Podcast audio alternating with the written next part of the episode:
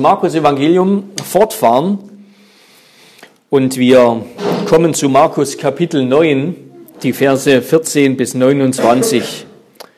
Markus 9, 14 bis 29. Und als er zu den Jüngern kam, also Jesus und die, die drei Jünger, die auf dem Berg der Verklärung waren, als er zu den Jüngern kam, sah er eine große Volksmenge um sie her und Schriftgelehrte, die sich mit ihnen stritten. Und die ganze Volksmenge geriet sogleich in Bewegung, als sie ihn sah, und sie liefen herzu und begrüßten ihn. Und er fragte die Schriftgelehrten, was streitet ihr euch mit ihnen? Und einer aus der Menge antwortete und sprach, Meister, ich habe meinen Sohn zu dir gebracht, der hat einen sprachlosen Geist. Und wo immer der ihn ergreift, da wirft er ihn nieder, und er schäumt und knirscht mit seinen Zähnen und wird starr. Und ich habe deinen Jüngern gesagt, sie sollen ihn austreiben, aber sie konnten es nicht. Er aber antwortete ihm und sprach, O du ungläubiges Geschlecht, wie lange soll ich bei euch sein? Wie lange soll ich euch ertragen? Bringt ihn her zu mir. Und sie brachten ihn zu ihm, und sobald der, der Geist ihn sah, zerrte er ihn, und er fiel auf die Erde, wälzte sich und schäumte. Und er fragte seinen Vater, wie lange geht es ihm schon so? Er sprach von Kindheit an. Und er hat ihn oft ins Feuer und ins Wasser geworfen, um ihn umzubringen. Doch wenn du etwas kannst, so erbarme dich über uns und hilf uns. Jesus aber sprach zu ihm, du sagst, wenn du kannst, alle Dinge sind möglich dem, der glaubt. Und zugleich rief der Vater des Knaben mit Tränen und sprach, ich glaube, hilf du meinem Unglauben. Da nun Jesus eine Volksmenge herbeilaufen sah, befahl er dem unreinen Geist und sprach zu ihm, du sprachloser und tauber Geist, ich gebiete dir, fahre aus von ihm und fahre nicht mehr in ihn hinein. Da schrie er und zerrte ihn heftig und fuhr aus. Und er wurde wie tot, so dass viele sagten, er ist tot. Aber Jesus ergriff ihn bei der Hand und richtete ihn auf, und er stand auf. Und als er in ein Haus getreten war, fragten ihn seine Jünger für sich allein, warum konnten wir ihn nicht austreiben? Und er sprach zu ihnen, diese Art kann durch nichts ausfahren, außer durch Gebet und Fasten. Wort des lebendigen Gottes, wir nehmen Platz zur Predigt.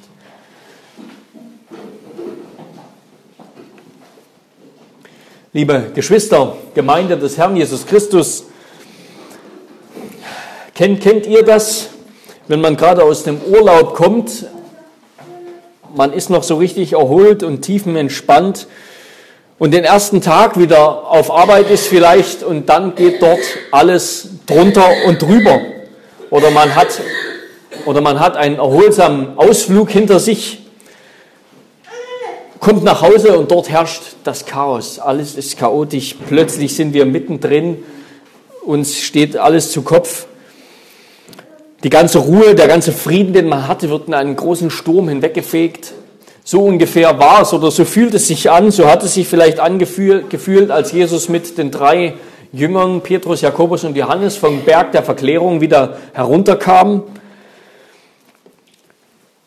Sie sind wieder runtergekommen und plötzlich waren sie mitten im Trubel, mitten im Durcheinander der ganzen Menge. Da waren die Schriftgelehrten, die haben sich mit seinen Jüngern, mit den anderen Jüngern gestritten. Da wollen Kranke geheilt werden. Ein Vater bringt seinen besessenen Sohn zu den Jüngern. Und da ist der Zustrom der Menge, der, der einfach nicht stoppen will. Menschen über Menschen, die alle etwas von den Jüngern oder von Jesus wollen. Und wir wollen uns in diese Geschichte hineinversetzen anhand von drei Punkten. Erstens Jesu hilflose Jünger. Zweitens ein verzweifelter Vater. Drittens der sanfte und allmächtige Meister. Wir finden die, die Punkte auch im Faltblatt. Erstens also hilflose Jünger. Man könnte vielleicht noch als Untertitel hinzufügen, Jesu Dienst fortsetzen ohne Jesus. Als Jesus auf dem Berg war mit den Dreien, und dort die Verklärung erlebt hat, ist der Rest allein zurückgeblieben.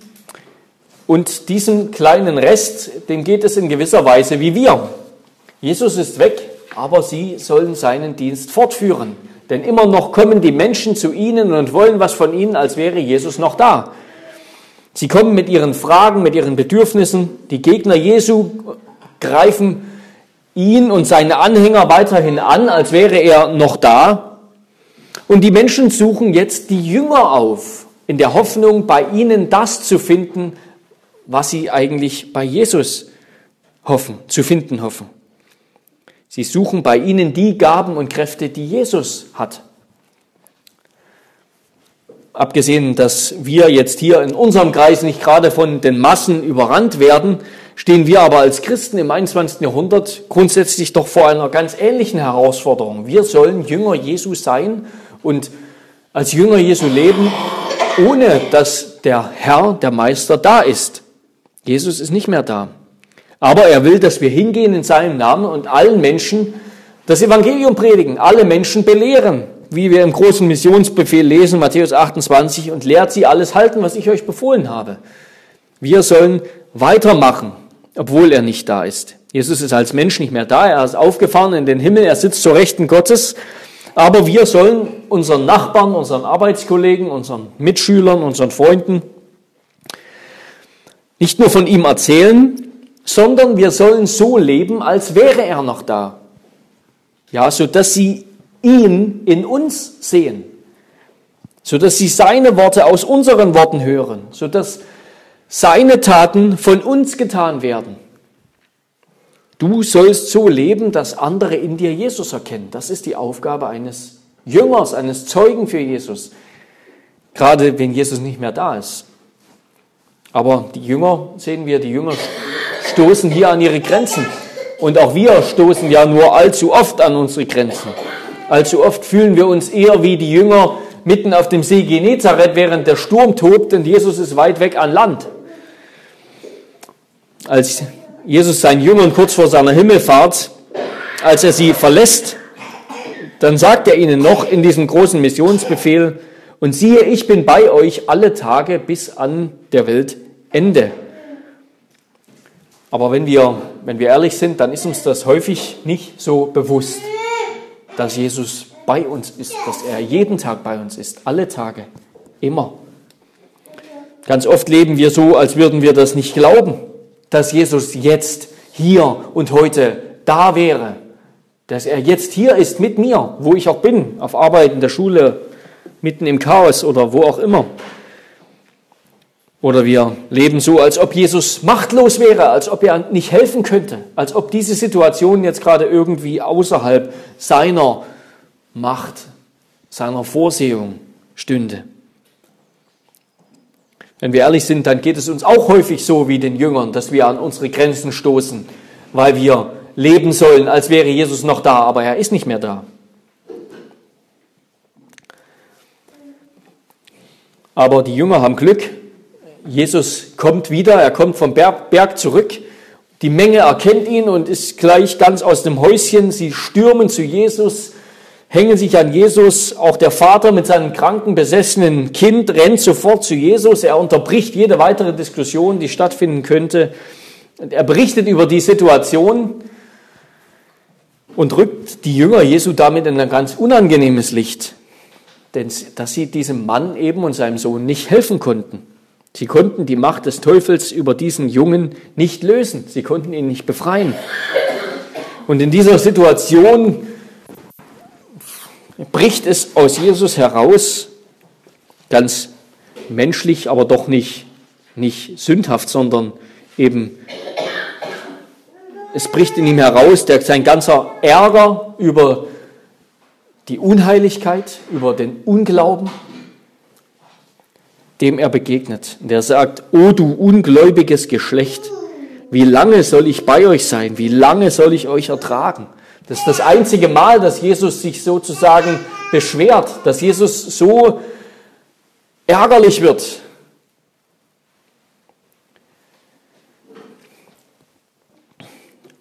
Und Jesus meint sie alle. Jesus meint damit nicht nur die Jünger, er meint damit auch nicht nur den Vater, sondern er meint sie alle. Er meint die Menge, die Schriftgelehrten und die Jünger. Sie alle haben das gleiche Problem.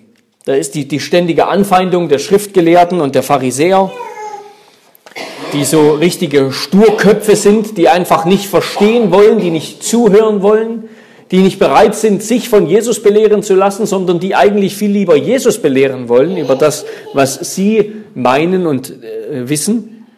Da ist zum anderen die Menge, immer wieder das Gleiche mit ihrem unstillbaren Bedürfnis nach Heilung, nach Wundern, ohne wirklich an Jesus ein Interesse zu haben und an seinen Worten. Sie wollen seine, seine Wunder, seine Taten. Jesu Lehre ist zweitrangig. Dabei ist es für Jesus gerade umgekehrt. Auch der Vater des Jungen gehört dazu. Und wir werden sehen, bevor Jesus seinen Sohn heilt, wird er ihm erstmal eine Lektion in Sachen Glauben beibringen. Und da sind zuletzt auch die Jünger, die anscheinend irgendwie unfähig sind, Jesus so richtig zu verstehen oder Jesus richtig einzuschätzen, wer er eigentlich ist, was er für eine Vollmacht hat und was das für sie bedeutet. Auch bei ihnen fehlt es noch mit dem Glauben, obwohl sie es am besten wissen müssten. Alle zusammen wollen oder können sie nicht an Jesus glauben, sagt er. Das, das ist ihr, ihr großes Problem. Sie, sie wollen nicht glauben. Sie können nicht glauben. Ihr fehlendes Vertrauen auf Gott, das macht Jesus deutlich, das ist ihr Grundproblem. Das ist ihr Grundproblem. Und damit kommen wir zum zweiten Punkt. Ein verzweifelter Vater, ein, ein könnte sagen, ein schwacher Glaube mit einem starken Retter. Plötzlich in dieser Situation, in der Jesus sich ärgert über den mit einem heiligen Zorn über den Unglauben, der ihm begegnet, schwenkt die Kamera auf den Vater und seinen Sohn. Und der Vater berichtet über seinen Sohn, dass der einen sprachlosen Geist hat, dass er ihn immer wieder umherwirft und, und ihn paralysiert, ihn lähmt. Vielleicht gehen hier Krankheit, also Epilepsie oder sowas in der Richtung und dämonische Besessenheit Hand in Hand. Und Jesus wendet sich dem Vater mit seinem Kind zu. Er lässt den Sohn zu sich bringen. Er fragt den Vater, wie lange ist das schon so? Wie lange geht es ihm schon so? Und warum, warum macht Jesus das? Jesus macht das nicht immer. Er macht das häufig nicht. Häufig heilt er einfach oder er, er weiß in seiner Allwissenheit schon, warum es demjenigen so geht, was derjenige für Probleme hat. Aber hier fragt er nach, um Anteil zu nehmen an dem Leiden des Vaters. Er will, er gibt dem Vater die Gelegenheit, ihm seine Geschichte zu erzählen, ihm seine Not zu erzählen. Er, er lässt ihn als, als ganzen Menschen zu sich kommen, mit all seinen Problemen, mit seinen Hoffnungen, mit seinen Sorgen und Ängsten.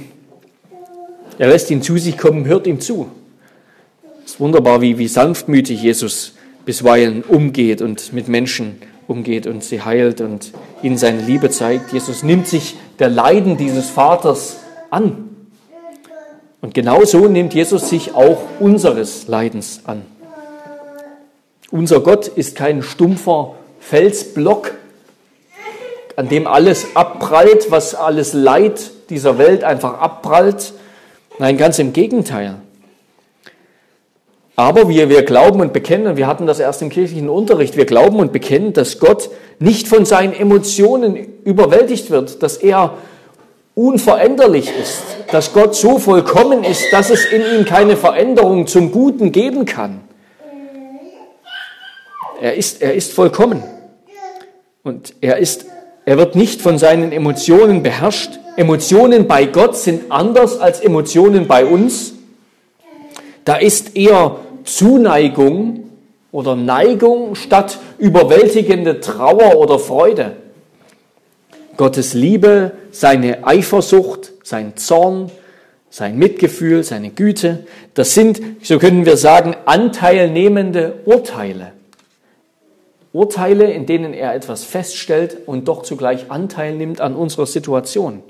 Wege des Sehens mit dem Herzen, die ihn zu einer bestimmten Handlung neigen und durch die er Anteil nimmt an unserer Lage, die ihn aber niemals überwältigen. Aber gerade dieser Gott, dieser Gott, der nicht von Emotionen überwältigt werden kann, weil er alles unter Kontrolle hat, weil er souverän ist, gerade dieser Gott liebt uns so sehr, dass er seinen Sohn sendet, damit sein Sohn, damit Jesus Mensch wird und damit sein Sohn Jesus wird, damit er Mensch wird, um an unseren Leiden Anteil zu haben.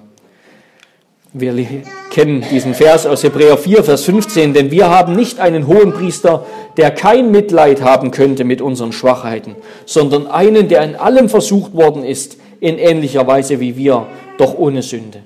Also Gottes Sohn ist Mensch geworden, eben damit er mit uns fühlen kann, mit uns leiden kann, an unserem Leid Anteil nehmen kann, damit er weiß, was Leiden bedeutet. Damit er uns auch im tiefsten Leiden sagen kann, ich kenne dein Leiden. Ich kenne dein Leiden. Ich weiß, wie es dir geht. Ich liebe dich. Ich sorge mich um dich. Aber nicht nur das, Jesus ist nicht Mensch geworden, um einfach unser Leiden zu kennen, sondern um unser Leiden zu beenden, um unser Leiden zu überwinden, um dem schlimmsten Leid ein Ende zu setzen. Jesus weiß, was Leiden sind. Er hat Schmerzen erlitten. Er hat körperliche, er hat seelische Schmerzen und Qualen erlitten. Schrecklicher als alles, was wir kennen. Wenn wir in unserem Glaubensbekenntnis sprechen, dass Jesus hinabgestiegen ist in das Reich des Todes, dann, dann wird uns zugesagt, dass wir selbst in unseren schwersten Anfechtungen gewiss sein dürfen, dass unser Herr Jesus Christus uns von der höllischen Angst und Pein erlöst hat, weil er auch an seiner Seele unaussprechliche Angst, Schmerzen und Schrecken am Kreuz und schon zuvor erlitten hat. Das bekennen wir in unserem, in unserem Katechismus in Frage 44. Also egal in welcher Situation wir sind, egal wie lange wir schon leiden, bedenken wir, der, das Kind des Vaters hat von Kindheit an gelitten. Jesus kennt unser Leid. Jesus kennt unsere Sorge. Er sorgt sich um uns.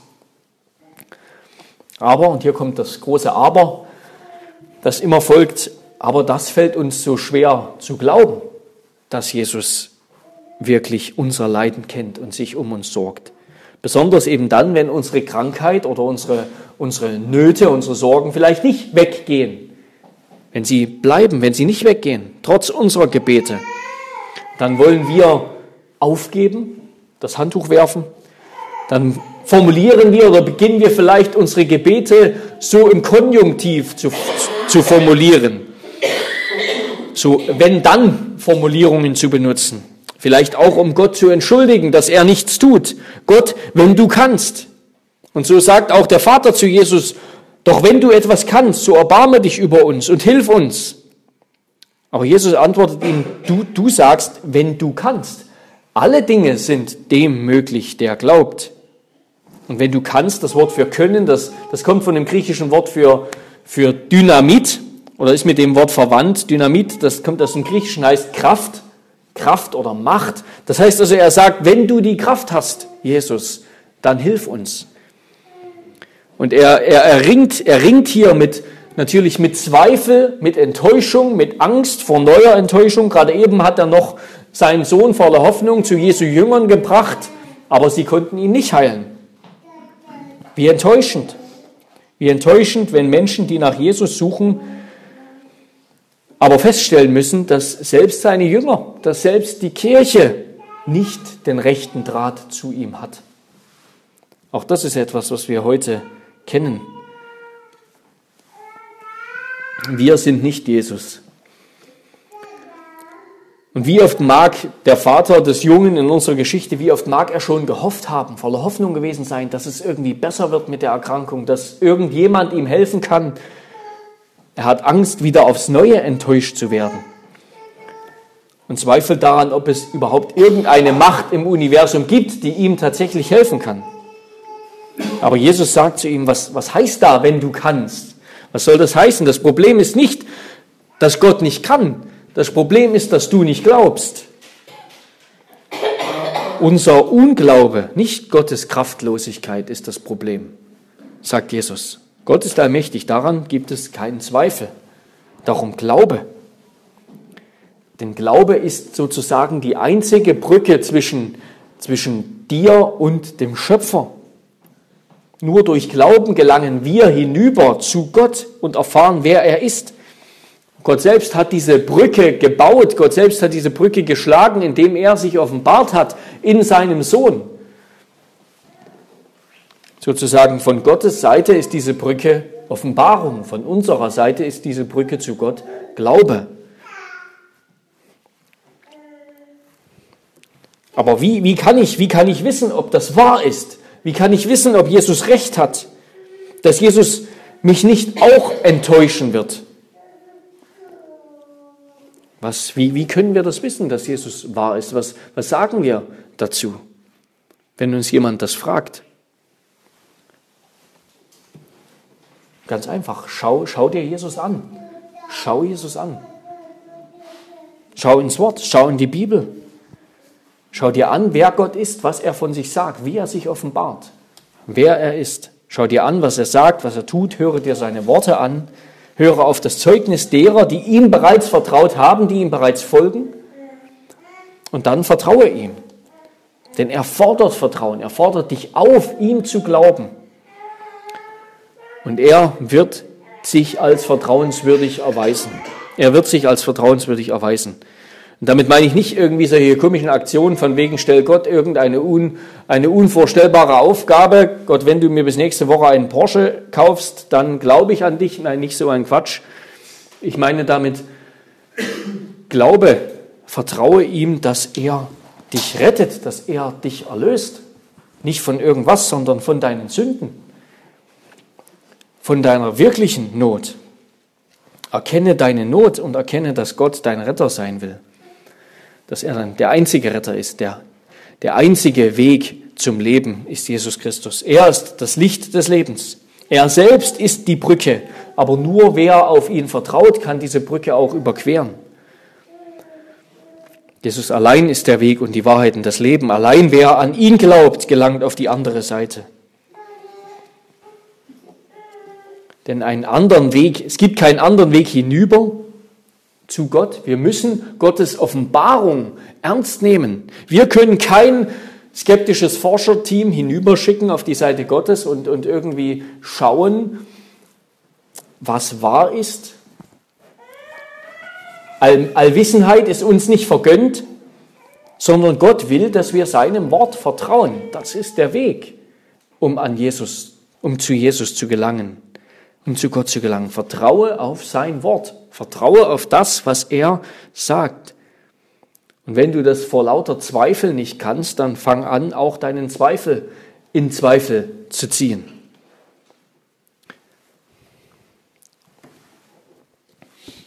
Der, der Mathematiker und Naturwissenschaftler Blaise Pascal hat das so formuliert, man muss zweifeln, wenn es notwendig ist, sich Gewissheit verschaffen, wo es notwendig ist, und sich unterwerfen, wo es notwendig ist. Und eben gerade in Bezug auf Gott, da, da ist die Unterwerfung gefordert. Nicht Zweifel. Und damit kommen wir zum dritten Punkt, der sanfte und allmächtige Meister. Der Vater des Jungen, der versteht Jesu Ermahnung, Jesu Ermahnung, sein Wort ernst zu nehmen, ihm zu vertrauen mit dem, was er sagt, zu glauben, dass Jesus seinen Sohn heilen kann und mit seinem ganzen armen und schwachen und kleinen Glauben wirft er sich auf Jesus und, und bittet ihn, ich glaube, hilf du meinem Unglauben. Das heißt, ich will vertrauen, verhelfe mir dazu, meinen Zweifel zu überwinden. Hilf mir, dir zu vertrauen, nicht zu zweifeln. Und daraufhin heilt Jesus den Jungen. Er heilt den Jungen, er vertreibt den Geist, verbietet ihm zurückzukommen. Er überwindet in seiner Vollmacht den Satan und besiegt ihn und schenkt dem Jungen ein neues Leben. Es ist schön, wie, wie Markus das Hauptaugenmerk in seinem Text so auf den, auf den Menschen, auf den Jungen und den Vater richtet. Es geht dem, dem Text, es geht Markus hier nicht um den Dämon, es geht ihm auch nicht so groß um das Wunder und um die Heilung. Wie genau Jesus das macht, wissen wir nicht. Er tut es immer nur durch ein Wort. Er redet und das geschieht. Aber der Blick, der Fokus ist immer wieder auf den Menschen gerichtet. Das ist etwas Wunderbares, was wir beibehalten müssen, was uns auch vor manchen Irrlehren äh, behütet und bewahrt. Jesus heilt den Jungen und hilft dem Vater. Am Ende dieses Textes, ganz am Ende, als der ganze Trubel vorüber ist, wenn sie wieder irgendwie zu Hause sind, dann kommen die Jünger nochmal zu Jesus und fragen ihn, warum konnten wir den nicht heilen? Und wir haben hier wieder diese bekannte Sandwich-Struktur, wie wir sie bei Markus schon mehrmals gefunden haben. Wir sehen, ganz am Anfang geht es um die Jünger, ganz am Ende des Textes geht es wieder um die Jünger und in der Mitte ist die Geschichte von dem Vater und seinem Sohn. Und eben wie es beim Sandwich ist, das Wichtigste steht in der Mitte. Aber in der Mitte ist sozusagen der, der, der Schlüssel, die zentrale Aussage, die uns hilft, den Text zu verstehen. Die Jünger erhalten hier eine Lektion zum Thema Glaube und Gebet. Sie müssen sich gefallen lassen, dass sie in ihrem Dienst versagt haben. Und sie bekommen hier gerade in dem, in dem zweifelnden, glaubensschwachen Vater ein Vorbild für Glauben und für Gebet geliefert, wie sie es tun sollten, wie sie es hätten tun sollen, um den Jungen zu heilen. Gerade dieser Vater wird ihnen zum Vorbild. Wie er sollen auch sie sich im Vertrauen an Jesus klammern, klammern und bewusst sein, dass sie von ihm abhängig sind. Und dann sagt Jesus, dann werden sie auch ihren Dienst tun können. Dann werden sie tun können, wozu er sie sendet und was er von ihnen will. Und was ist gelebte Abhängigkeit von Jesus anderes als Gebet, als in ständigem Gebet leben? Das, das heißt es, dass wir abhängig sind von Jesus. Wir leben von seinem Wort und im Gebet. Gebet ist nichts anderes als Glaube, der sich an Gott wendet, der sich an Gott wendet und zu ihm kommt mit Not und Sorge. Genauso wie der Glaube ist auch das Gebet nur ein Mittel oder ein Instrument. Ausschlaggebend ist also nicht, wie das manchmal dargestellt wird, die Kraft deines Glaubens oder die Kraft deines Gebets. Ausschlaggebend ist sozusagen das Objekt unseres Glaubens, das Objekt unseres Gebets. Gott ist ausschlaggebend. Leider gibt es da viele, die, besonders unter Charismatikern und Pfingstlern, die das Gebet verzerren, als hätten wir durch, durch das Gebet selbst irgendwie Macht über die geistliche Welt oder sowas. Aber das ist Irrlehre. Jesus sagt hier nicht, dass die Kraft in unserem Gebet liegt oder in unserem Glauben und dass wir selbst dadurch mächtig werden. Nein, Gebet ist ja gerade der, das Eingeständnis, dass ich es nicht vermag. Es ist Abhängigkeit von Gott. Alle Macht liegt bei Gott. Alle Dinge sind möglich dem, der glaubt, sagt Jesus, weil Gott alle Dinge möglich sind. Weil es bei Gott nichts, kein Ding der Unmöglichkeit gibt. Wahrer Glaube mag schwach sein und klein wie ein Senfkorn, aber weil Gott groß ist und weil er uns in Jesus liebt, deshalb brauchen wir uns keine Sorgen machen. Deshalb wird auch kleiner Glaube die Welt überwinden. Ja, gerade wahrer Glaube bemerkt immer wieder, wie schwach und klein wir sind, wie schwächlich unser Glaube ist und wie, wie viel wir noch wachsen müssen. Aber er, er vertraut umso rückhaltloser, umso hingegebener umso, umso fröhlicher und sorgloser, weil es eben nicht an der Kraft unseres Glaubens liegt. Nicht daran, wie sehr ich mich verkrampfe, sondern dass ich einfach dem vertraue, der mir sein Wort gibt. Einfach glaube, dass Jesus der Stärkere ist, der den Satan und alle Mächte in dieser Welt in seiner Hand hält schon überwunden hat. Wahrer, wahrer Glaube spricht, ich vermag nichts, Gott vermag alles. Er liebt mich. Er hat mir versprochen, bei mir zu sein, hat versprochen, mein Gott zu sein. Und das reicht mir. Das reicht. Gottes Liebe ist größer als alle meine Not und Sünde. Gottes Liebe und Macht finden ihren Höhepunkt in dieser Welt, gerade auch an einem Ort, wo wir sie gar nicht vermuten würden, nämlich am Kreuz. Gerade dort beweist Gott seine ganze Macht. Und er zeigt damit auch das Leiden das Leiden nicht ganz so weit entfernt sind von uns als, als Christen. Wenn unser Herr Jesus Christus im Leiden am Kreuz diese Welt überwunden hat, dann sind Leiden auch von unserem Weg nicht so weit weg. Und auch das Teil des Weges, auf dem wir diese Welt überwinden. Das müssen die Jünger auch noch begreifen auf ihrem Weg, dass Jesus ihnen nicht nur sagen will, ich gehe voraus ans Kreuz und nicht auf den Thron und ihr werdet mir folgen ans Kreuz und nicht auf den Thron. Wahrer Glaube gibt sich zufrieden mit dem, was Jesus sagt, mit seinen Worten, enthält sie für zuverlässig. Vertraut darauf, wenn Jesus sagt, ich bin der Weinstock, ihr seid die Reben. Wer in mir bleibt und ich in ihm, der bringt viel Frucht. denn getrennt von mir könnt ihr nichts tun. Das spricht der Glaube. Und noch eine kurze Anmerkung zu, zur dämonischen Besessenheit.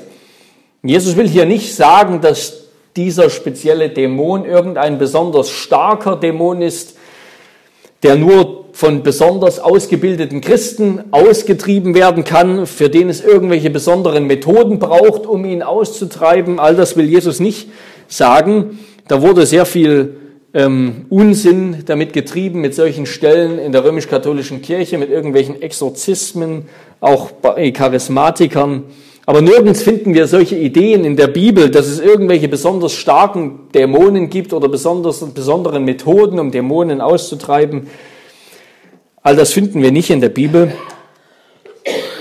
Dort, wo wir dem Bösen, dem Teufel und seinen Dienern begegnen, und das tun wir nicht nur einmal im Leben, sondern das geschieht jeden Tag, das geschieht jeden Tag, dort, wo sie uns anfechten, da werden wir sie im Namen Jesu überwinden wenn wir beten, wie wir das in unser Vater auch täglich tun sollen. Erlöse uns von dem Bösen.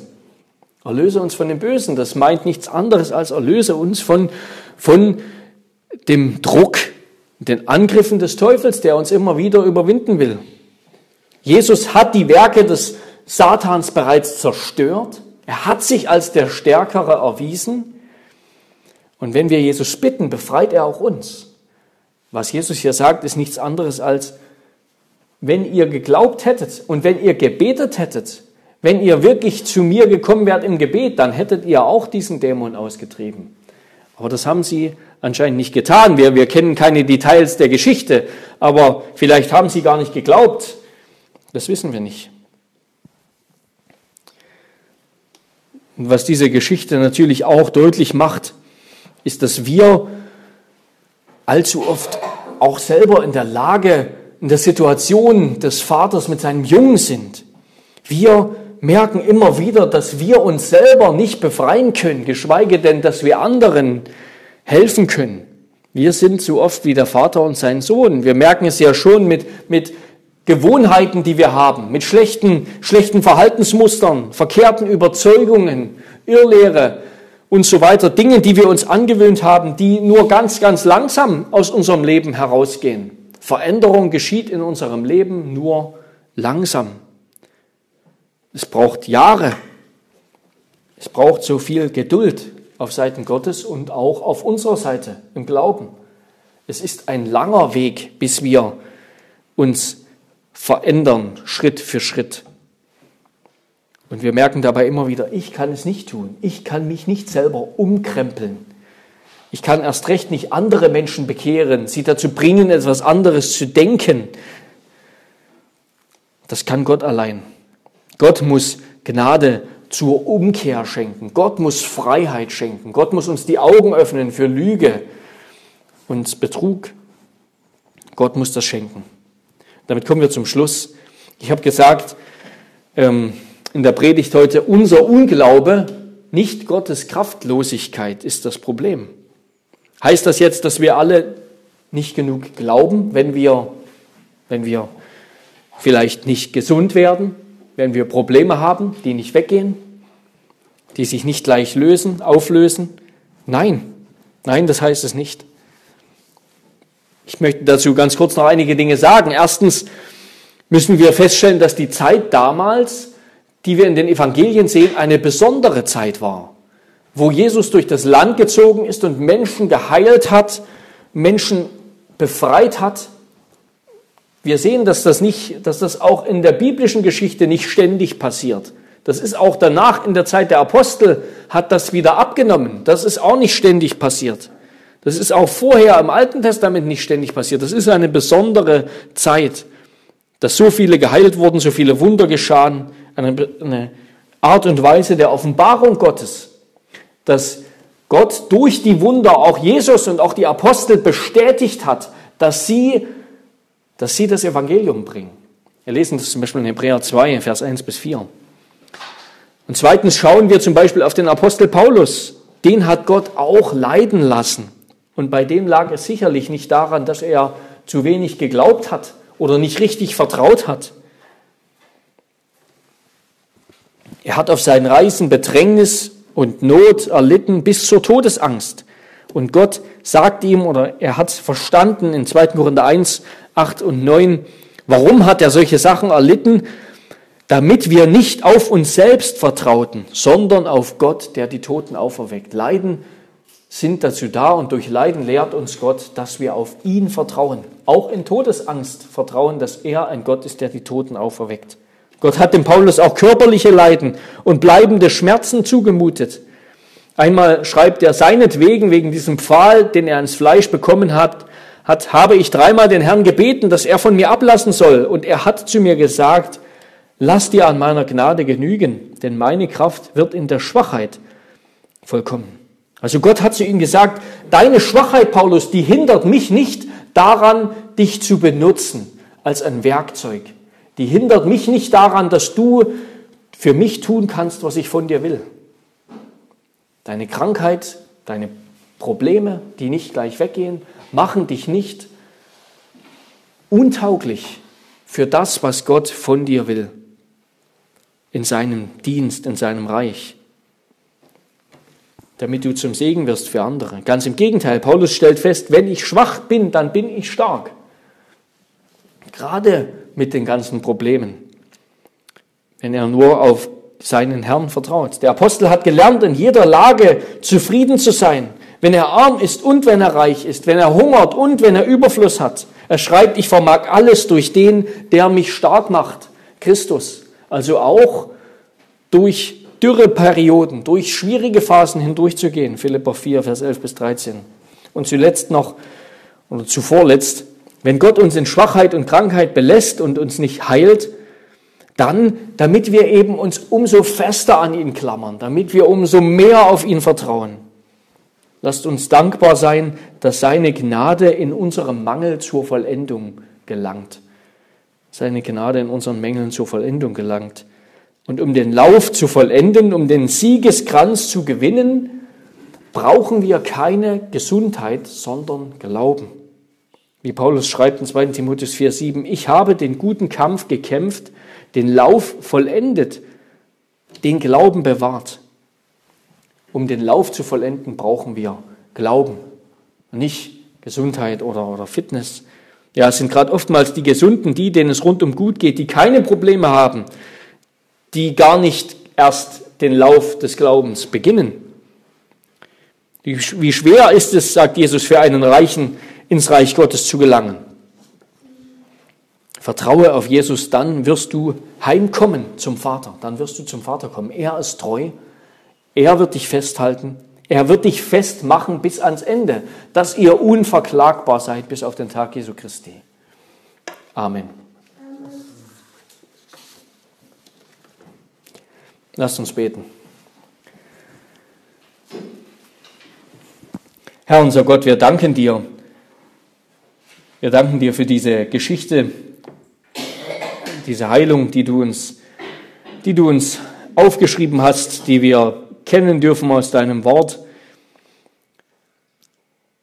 Und wir danken dir, dass wir sehen dürfen, dass es den Jüngern schon immer so ging, dass es ihnen schwer fiel, ihren Dienst zu tun, wenn du nicht da warst.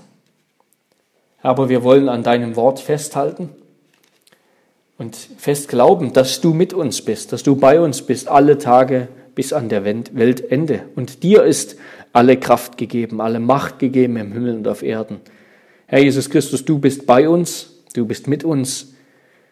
Du und der Vater wohnst in unserem Herzen durch den Heiligen Geist. Herr, wir wollen das im Glauben festhalten, dass wir nicht allein sind und dass wir den Dienst, unser Leben als Christen nicht auf eigene Kraft tun müssen.